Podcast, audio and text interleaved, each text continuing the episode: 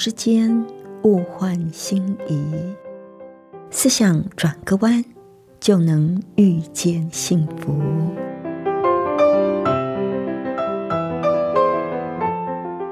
这里是希望之声，我是唐瑶，邀请您和我一起在今天遇见幸福。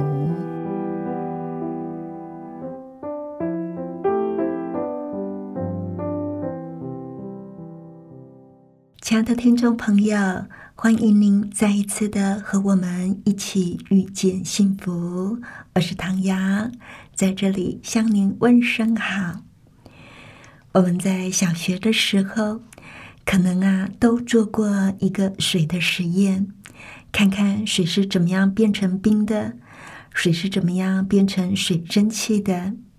有一个教授呢，就用这个简单的实验，说出了一番人生的大道理。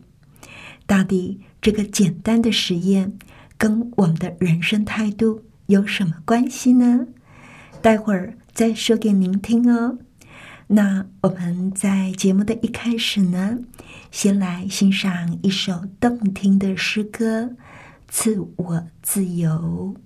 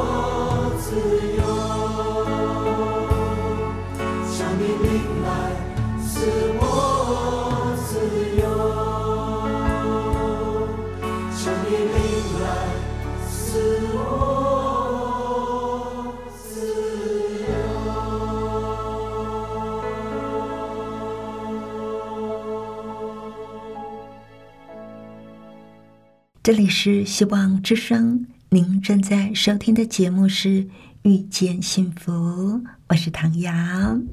今天呢，在节目里还是一样啊，要跟您分享一些不错的文章。那今天呢，要跟朋友您分享的是心的温度自己决定。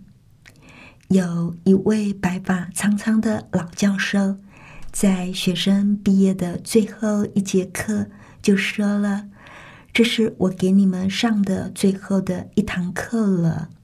这是一堂简单的实验课，也是一堂深奥的实验课。我希望以后你们能够永远记住这最后的一堂课。”这老教授一边说，就一边取出了一个玻璃容器，又注入了半容器的清水。教授把渗水的容器放进一旁的冰柜，说：“现在呢，我们把它制冷。”过了一会儿，容器取了出来，里边的水已经凝结成晶莹剔透的冰了。教授就说了。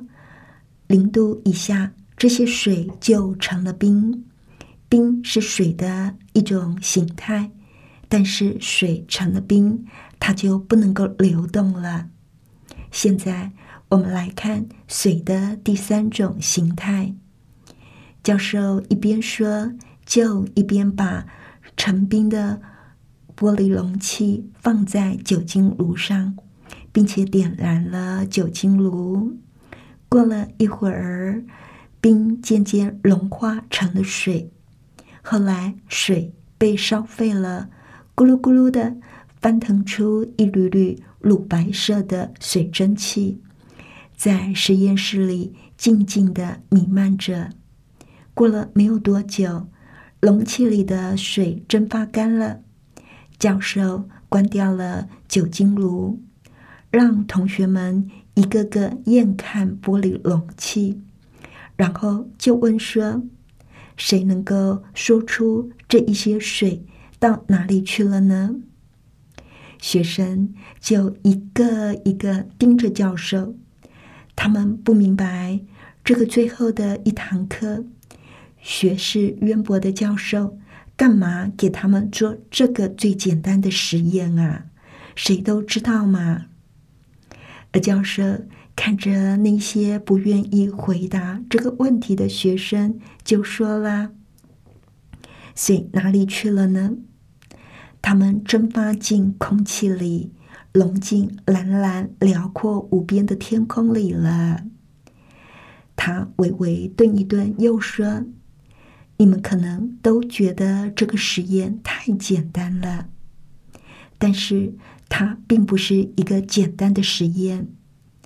教授看了一眼那些迷惑不解的学生，就说：“水有三种状态，那人生呢也有三种状态。而水的状态是由温度决定的，但是人生的状态呢，则是由自己的心灵温度决定的。”教授接着说。假如一个人对生活和人生的温度是零度以下，那么这个人的生活状态就会是冰。他的整个人生境界，也不过就是他双脚站的地方那么大。假如一个人对生活和人生抱着平常的心态，那么他就像是常态下的水，它能够奔流进入大海，进入大河，但是它永远都离不开大地。但是，如果一个人对生活、对人生是一百度 C 的炽热，那么他就会成为水蒸气，成为云朵，它将会飞起来。它不仅拥有大地，还能够拥有天空，它的世界就会和宇宙一样大。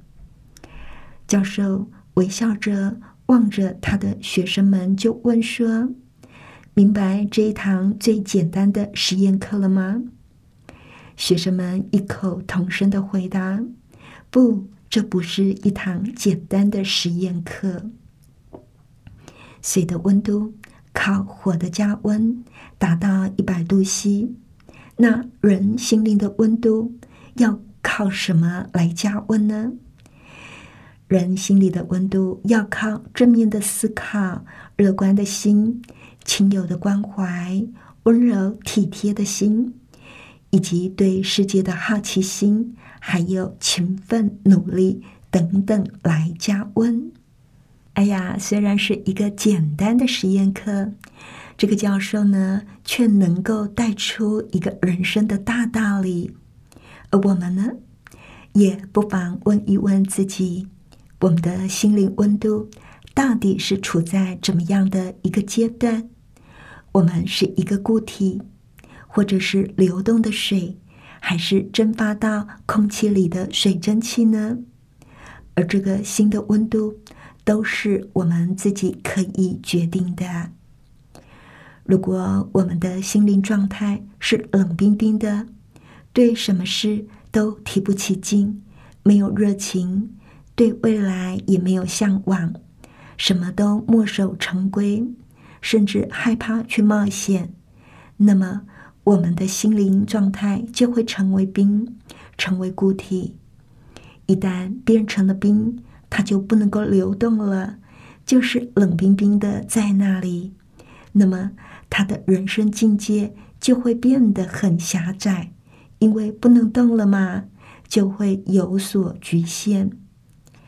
教授用这个简单的实验，就是要提醒那些即将迈入社会的年轻人，不要满足于平庸的生活，不要失去对世界的好奇心，不要懒惰，要懂得付出爱，对生命要怀抱热情，用乐观积极的态度去迎接挑战，凡事正面思考。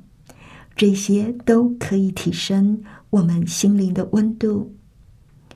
我们都知道，人是一个社会性的生物，人必须在这个社会里互相的帮助。而最美满的状态，就是他有事情可以做，可以贡献出他的能力。这是人生最满足的一个状态。人生真正的目的就是服务。借着为他人服务的生活，我们的生命会得到最大的满足与喜乐。那我们要怎么样才能够把我们的才干做最充分的发挥呢？耶稣曾经讲过一个关于才干运用的比喻，记载在马太福音的二十五章啊。这个比喻呢，他就说到：“天国啊。”又好比一个人要往外国去，就叫了仆人来，把他的家业交给他们，按着个人的才干给他们银子，一个给了五千，一个给了两千，一个给了一千，就往外国去了。那领五千的随即拿去做买卖，另外赚了五千；那领两千的。也照样另赚了两千，但那领一千的去掘开地，把主人的银子埋藏了。过了许久，那些仆人的主人来了，和他们算账。那领五千银子的又带着那另外的五千来说：“主啊，你交给我五千银子，请看，我又赚了五千。”主人说：“好，你这又良善又忠心的仆人，你在不多的事上有忠心，我要把许多事派你管理。”可以进来享受你主人的快乐。那领两千的也来说：“主啊，你交给我两千银子，请看，我又赚了两千。”主人说：“好，你这又良善又忠心的仆人，你在不多的事上有忠心，我要把许多事派你管理，可以进来享受你主人的快乐。”那领一千的也来说：“主啊，我知道你是忍心的人，没有种的地方要收割，没有散的地方要聚敛，我就害怕，去把你的一千银子埋藏在地里。请看，你的原银子在这里。”主人回答说：“你这又饿又懒的仆人，你既然知道我没有种的地方要收割。”没有散的地方要聚敛，就当把我的银子放给兑换银钱的人，到我来的时候，可以连本带利收回，夺过他这一千来给那有一万的，因为凡有的还要加给他，叫他有余；没有的，连他所有的也要夺过来。在这个比喻里，每个人都按着个人的才干而得到了不同的银子。那有才能用五千的，就得到五千；那只能够善用两千的，就得到两千；那仅能够聪明的利用一千的，就得到了一千。我们每个人从上帝那里领受到的才干都是不一样的。但是，我们每一个人都能够发挥才干，增进才干。千万不要觉得说自己的才干不如人，结果就自暴自弃。就像那拿到一千的银子，虽然不多，它还是可以善加应用。我们最重要的问题不在于我们得到了多少，而是我们能够运用我所有的。去做什么？我们有没有去发展我们所有一切的才能？一个人如果不去发挥他天赋的才干，就是对生命最大的浪费。我们一定看过许许多多蒙上帝赋予恩赐、足以从事卓越工作的人，但是他们所成就的却很少。为什么会这样呢？那是因为。我们常常担心失败而不敢去尝试，就像那得一千银子的仆人把地掘开，把主人的银子给埋藏了。那保留自己才干而不加以运用，是那领受恩赐最少的人。很多人以为自己的才干很微小，所以就不敢为自己定下什么更高的期许，得过且过。就这样荒废一生，真的是很可惜的。我们也常发现，许多失败的人其实有非常好的条件，甚至还拥有特殊的天分，而且也不缺少机会，但是却往往不清楚自己人生的目标。这个也想做，那个也想做，做什么事还没有完全的投入。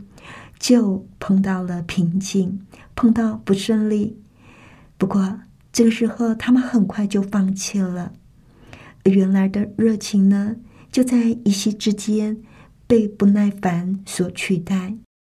这种缺乏全心以赴、坚持到底的态度，往往也是让人只能够成为冰，而不能够成为流动的水。或者是翱翔天际的原因之一，其实做任何的事都不能够缺少决心。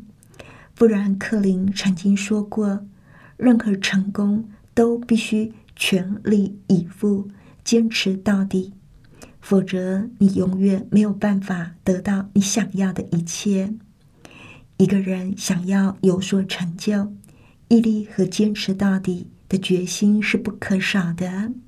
那有的时候，上帝会在心里给我们一些感动，要我们去完成某种任务。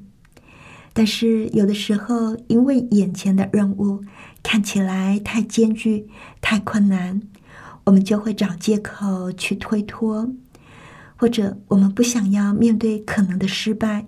所以呢，就不敢去尝试。圣经里耶利米的借口是自己年轻，摩西的借口是他左口笨舌，以赛亚先知呢，他觉得自己不配。但是上帝既然感动一个人去承担任务，我们就可以在上帝里边寻找帮助。当上帝呼召我们去做某件事的时候，上帝一定会装备我们，使我们能够胜任。亲爱的朋友，如果我们不想要我们的人生境界只是局限在远处，只是冷冰冰的在那里不能够流动；如果我们也不甘于只做地上的水，永远离不开大地。如果我们想要飞翔，想要拥有天空，那么我们就要尽情的发挥我们的才干，就要努力的去尝试，就要全心以赴的坚持到底，更别忘了要跟上帝合作，上帝一定会带领你到那美好的境地。那在节目的最后呢，我们再来欣赏一首诗歌。信心英雄。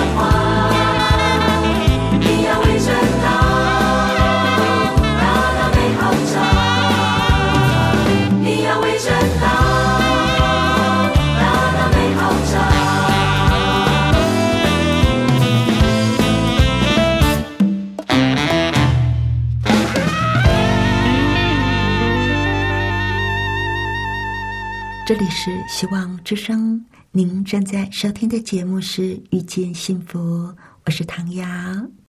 谢谢您收听我们今天的节目，愿上帝赐福您以及您的家人。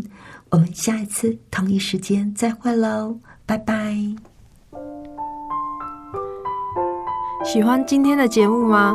或是您错过了精彩的部分，想再听一次，可以在网上重温。我们的网址是 x i w a n g r a d i o 打 o r g 希望 radio 打 org，或是搜寻旺福村，也欢迎写信给我们分享您的故事。来信请写到 i n f o eight v o h c 打 c n。